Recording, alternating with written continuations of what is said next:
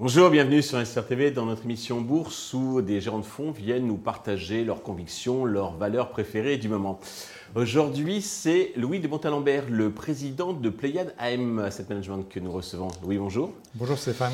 Eh bien, commençons, si vous voulez bien, par la présentation de votre maison. Bien sûr. Alors, moi, j'ai fait toute ma carrière dans le private equity. En fait, euh, je travaillais à mi-temps quand j'étais étudiant à la bourse au Palais Brunière et je me suis dit que la bourse, c'était le diable. Donc, je suis allé dans le private equity.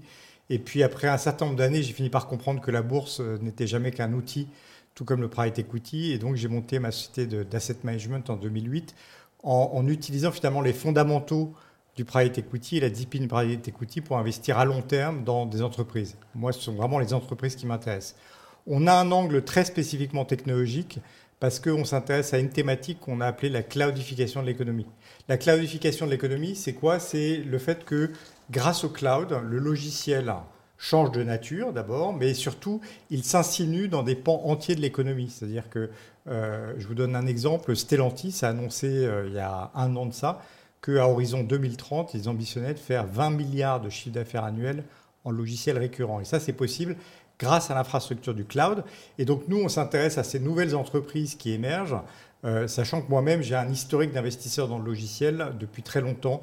Euh, et, de présence à des bords d'entreprises logicielles. Donc c'est le sujet clé euh, sur lequel travaille Pléiade AM. Alors on va le voir donc à travers les trois valeurs que vous avez choisi de, de, parler aujourd'hui. La première c'est MongoDB. Alors, MongoDB, c'est une société de base de données. Les bases de données sont les outils qui permettent à tout applicatif logiciel de fonctionner en allant chercher des requêtes et des données. historiquement, c'est un secteur qui est dominé par Oracle, qui est à peu près 70% d'un marché qui fait 84 milliards de dollars.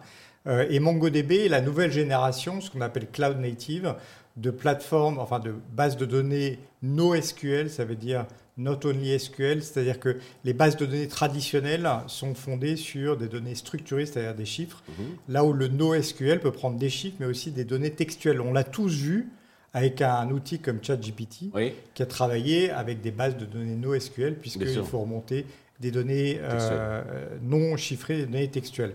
Et donc MongoDB est une entreprise qui croît à plus de 40%, 48% je crois l'année dernière, fait 1,2 milliard de, dollars de chiffre d'affaires dans un marché qui fait 84 milliards, donc elle est encore toute petite. Et le marché lui-même croît de 13% par an. Il faut savoir que euh, un applicatif conserve le même système de base de données entre 10 et 20 ans. Ça veut dire qu'on a non seulement on a de la croissance, mais en plus on a un renouvellement. naturel. Donc il y, a, à peu près entre 15 et 20 milliards de dollars de, de chiffre d'affaires additionnel à prendre chaque année. Donc MongoDB est vraiment la nouvelle technologie autour des bases de données et prend des parts de marché. Euh, je vous disais que MongoDB croissait de, je crois, 48% l'année mmh. dernière.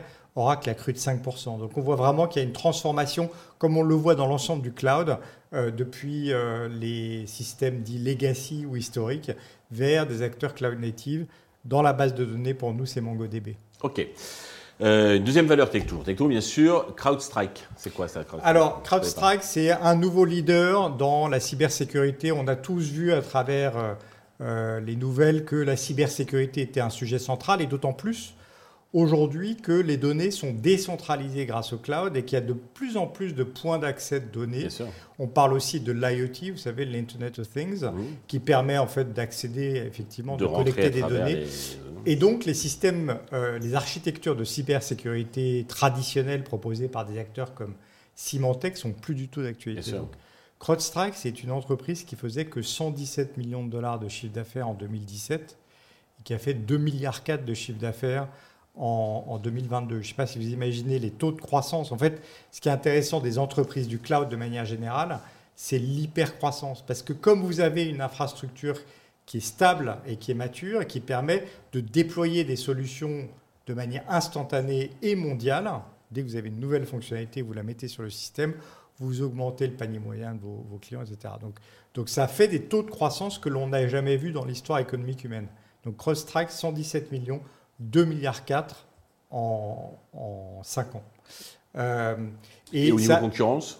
Alors, euh, oui, alors le, problème de la cybersécurité, c'est qu'elle s'est complexifiée avec plusieurs acteurs à différents endroits. Vous avez Okta qui, par exemple, est plutôt sur l'identification, euh, Sentinel One qui est un acteur émergent, euh, qui est sur le endpoint, ça veut dire vraiment le, point final d'accession. CrowdStrike offre une, large palette de services. Le, le, seul concurrent qui offre une, large, une aussi large palette de services, c'est Microsoft Defender mais CrowdStrike gagne à peu près 80% des appels d'offres contre Microsoft. Je vous donne juste un exemple euh, pratique. CrowdStrike sécurise toutes les infrastructures physiques et digitales d'une ville comme Las Vegas. Donc aussi bien euh, les systèmes de feu tricolore que euh, les hôpitaux, que le système informatique de la ville. Donc c'est, Ils sont plutôt États-Unis ou vraiment alors, avec les problèmes de souveraineté donc, Alors et MongoDB et CrowdStrike sont des entreprises américaines, néanmoins sont des entreprises mondiales. C'est-à-dire qu'on n'a pas d'enjeu sur les applicatifs, d'enjeux de souveraineté. Les enjeux de souveraineté dans le cloud sont plus sur la localisation des données. D'accord, pas sur la protection pas, sur la protection, sur la protection, mais même sur un, cloud dit souverain, euh, comme il est en train d'en constituer un avec euh, Thales, se fait avec la technologie Microsoft. Donc en fait, il faut distinguer ce qui est souverain, ce sont les données, la protection des données.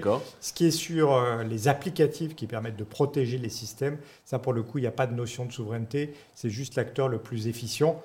Avant, les gens utilisaient du Symantec, qui n'est pas non plus une, une, entreprise européenne. Donc ce sont des entreprises qui sont rigoureusement mondiales. D'accord. Mais le sujet de la souveraineté était peut-être à l'époque un peu moins euh, sensibilisant. Oui, mais euh, ce que vous voulez quand vous protégez des données, c'est le meilleur outil pour les protéger. Après, que vous demandiez une garantie sur la localisation de vos données, que vos données n'aillent pas sur des serveurs de CrowdStrike, ça, je pense qu'effectivement, c'est envisageable, mais ça n'est pas un frein pour utiliser un outil. Très bien. Troisième valeur, Believe. Alors, Believe, c'est euh, le des raretés européennes, puisque dans... C'est récent, c'est coté depuis... Voilà, euh, depuis 2021. 2021. Dans, dans, mais beaucoup de ces entreprises se sont cotées en 2020-2021. Euh, dans notre portefeuille, il y a hélas que deux entreprises européennes, c'est pas faute de chercher. Euh, Believe est un acteur très intéressant parce que c'est un acteur de la digitalisation de la musique. Il faut comprendre une chose sur la musique, c'est que euh, à partir du moment où il y a eu de la digitalisation, il y a eu du piratage, et ça a été un effondrement du marché de la musique euh, du début des années 2000 aux, années 2010 à peu près. Mhm. Et puis, à partir du moment où les plateformes de streaming ont, apparu, c'était une, alternative viable et peu onéreuse euh, au piratage, on a eu un redécalage, redécollage de la musique, euh, du marché de la musique qui croît aujourd'hui à peu près à 16%.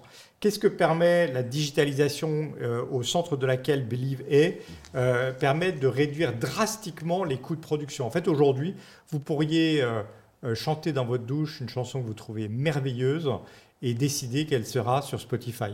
Et Believe est l'acteur qui va vous permettre ça.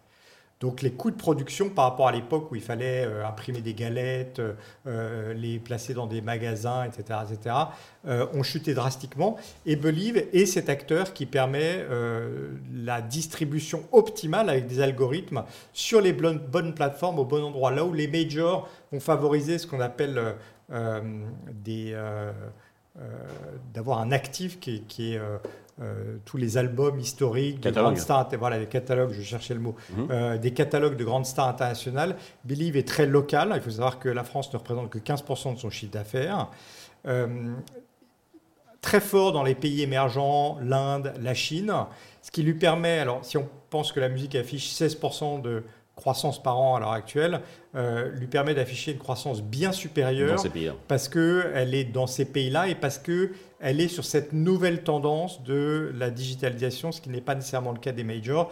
Il y a euh, une cerise sur le gâteau, c'est que bizarrement, le plus gros marché de la musique mondiale, qui sont les États-Unis, sont encore très peu digitalisés au sens où ils sont encore beaucoup sur le modèle ancien des majors qui gardent les catalogues, etc.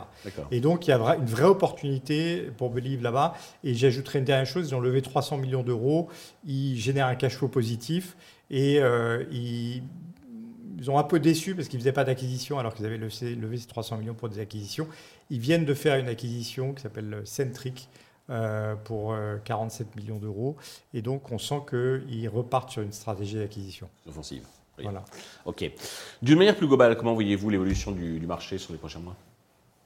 Alors ça, c'est un peu la question à 1000 euros. Euh, j'aimerais bien qu'on me donne la réponse. C'est très complexe. Je pense que le narratif qui a dominé l'année dernière, qui est le narratif des taux d'intérêt, même si on, on, en parle beaucoup encore, n'est pas le narratif dominant aujourd'hui dans les marchés. Il est en train de laisser sa place au narratif de la croissance des profits. En fait, toute la question tout le monde attend est-ce qu'il va y avoir une, récession euh, demain?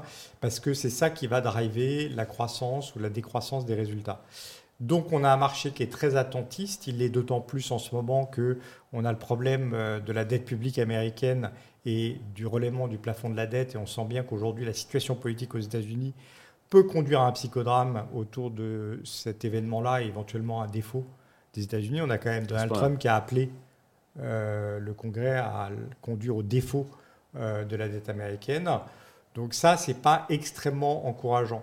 Euh, après, on a vu que les sociétés sortaient des très bons résultats au premier trimestre et on a le sentiment aussi que le marché commence à cranter les résultats. C'est-à-dire que l'année dernière, on avait soit on avait une baisse indiscriminée ou une remontée indiscriminée euh, en fonction du sentiment de marché. Là, on a une vraie discrimination entre les entreprises qui publient bien et les entreprises qui publient mal. Ce que j'aime sur notre positionnement sur le cloud, c'est qu'on est sur des entreprises qui se sont fait absolument dératisé l'année dernière, puisque la baisse euh, moyenne des cours de bourse sur les points hauts a été de 60%, la baisse des multiples a été supérieure à 80%. Donc la baisse est faite, on est à des multiples historiquement bas, et on est sur des entreprises qui induisent des gains de productivité pour les, leurs, clients, qui vont en avoir besoin dans un contexte économique ralenti. Euh, et, et, eu un rattrapage euh, par, rapport à la correction Non, très faible. très, très, très, très faible. Je pensais que ça avait rebondi. Très faible depuis le début de l'année. C'est surtout les méga caps qui ont rebondi et pas, pas les. Aux États-Unis, on qualifierait des mid caps, même si mhm. elles pèsent plusieurs milliards de, de dollars. Donc il y a là-dessus un vrai potentiel de rebond, d'autant que ce sont des entreprises qui sont riches en trésorerie qui ont une profitabilité. avec de la croissance, tout ce que voilà, et qui ont une profitabilité qui va être explosive cette année parce qu'elles ont entendu le message du marché l'année dernière qui disait on veut moins de croissance, on veut plus de profitabilité. Donc il y a eu des plans sociaux au niveau de ces entreprises pour optimiser leur base de coûts. Donc on aura peut-être un peu moins de croissance. Je vous donne un, une grandeur. Notre portefeuille l'année dernière, en, moyenne, la croissance des entreprises était de 44%. C'est colossal. Cette année, on attend plutôt 29%. Mais avec une rentabilité beaucoup plus forte. Beaucoup plus forte, qui va, qui va croître. Et une génération de cash flow sont des boîtes qui sont surfinancées parce qu'elles se sont cotées en général vers les points hauts du marché donc elles ont des trésoreries. Nous, on a 31 entreprises du portefeuille. Elles ont en moyenne 1,1 milliard de dollars de trésorerie nette. Donc, euh, qu'est-ce qu'elles vont faire? Redistribuer? Non, alors. Il n'y a pas des rachats. Euh, alors, on, voit qu'effectivement, après la baisse massive des coûts, on commence à voir des entreprises qui commencent à faire quelques rachats. Il pourrait y avoir des opportunités d'acquisition parce que le private equity finance moins. Ça, c'est un autre aspect positif. C'est que on a moins de financement du private equity vers des Il y a un peu un retour de balancier. Mmh. Voilà, vers des, nouveaux concurrents euh, tech. Donc, donc tout ça pose, je pense, les entreprises du, cloud dans un sweet spot. Donc pour répondre complètement à votre question, je suis ambivalent sur le marché, euh, plutôt optimiste sur... Euh, dans, parce, que, parce que c'est le voilà c'est du stock picking qu'il va falloir faire plutôt optimiste sur ce qu'on a choisi alors vous me direz je vends ma soupe mais euh, de facto, je suis un investisseur, un des plus importants investisseurs dans mon fonds. C'est moi qui l'ai décidé. Et donc, je crois vraiment dans ce que je dis. Parfait. Louis, merci pour euh, ce partage et cet éclairage ô combien euh, intéressant. J'espère que vous viendrez régulièrement nous, voir. merci à tous d'avoir suivi. Je vous donne rendez-vous très prochainement sur Investor TV avec un autre expert spécialisé de la finance qui viendra nous partager ses convictions, son expertise, son savoir.